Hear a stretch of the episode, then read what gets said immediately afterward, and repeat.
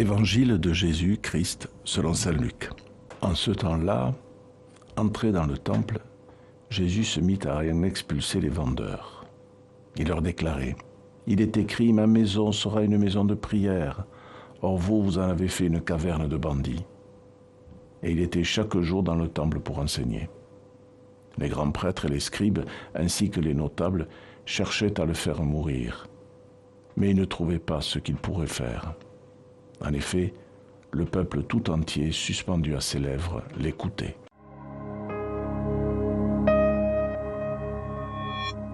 Jésus expulse les vendeurs du temple. Marc nous rapporte ce même épisode avec plus de violence, nous disant qu'il renversait les comptoirs des changeurs et les sièges des marchands de colombes, et Jean ajoute même qu'il fit un fouet avec des cordes. Ce n'est pas souvent que nous découvrons le Christ aussi révolté. Mais manifestement, il ne supporte pas le détournement que l'on peut faire du lieu de prière qu'est le temple.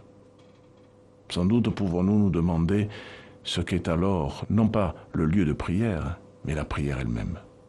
Pour cela, il suffit de contempler la posture du Christ à l'égard non seulement de son Père, mais aussi de tout homme. Et cela peut se résumer en un rapport de vérité et de communion. Tant qu'il est sur la montagne, seul à dialoguer avec Dieu, que lorsqu'il s'adresse à tel pauvre ou à tel docteur de la loi, qu'il parle à telle pécheresse ou à tel juge du Sanhédrin, il est seul avec son interlocuteur. Rien d'autre ne compte que les paroles qu'ils échangent. Ainsi, le temple de Jérusalem est un lieu de prière, uniquement un lieu de prière, où chaque visiteur doit pouvoir se retrouver seul à seul avec son Créateur et ne doit pas être distrait par quelque opportuniste qui en profitera pour gagner de l'argent. Un nouvel ordre est donc mis en place. La religion n'est une entreprise ni une superstition.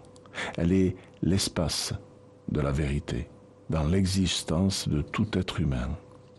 Jésus a bien dit qu'il était cette vérité et il n'a cessé de rabrouer les fourbes et les hypocrites.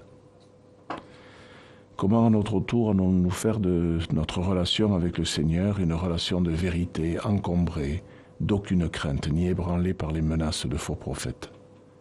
Telle est la mission de notre Église. L'institution d'abord, qui est là pour supporter notre prière, comme Aaron et Our, supportant les bras de Moïse, et l'aider à ne pas se dévoyer, demandant elle aussi à la société de son temps de quoi parlez-vous tout en marchant? Nos églises ne devraient-elles pas assurer la même fonction? Porteuses de l'histoire d'une communauté, elles sont le lieu de ressourcement où chacun peut aller boire à tout moment de sa vie. Jésus refuse que l'on détourne la vocation du temple, sachant que le vrai temple, c'est lui. Alors que notre Église a été ébranlée par des scandales et que nous notons une baisse dans la fréquentation de nos rassemblements, ne devons-nous pas nous demander comment faire en sorte que nos lieux de prière, de rencontre, de culte soient davantage signes de l'accueil et la sollicitude dont le Christ fait preuve à tout instant. Un gros travail aussi exaltant qu'exigeant est devant nous. À notre tour de renverser les tables inutiles pour aider nos frères et sœurs et nous aider aussi à nous reposer la dernière question de l'instruction du procès de Jésus. Qu'est-ce que la vérité? Bonne journée.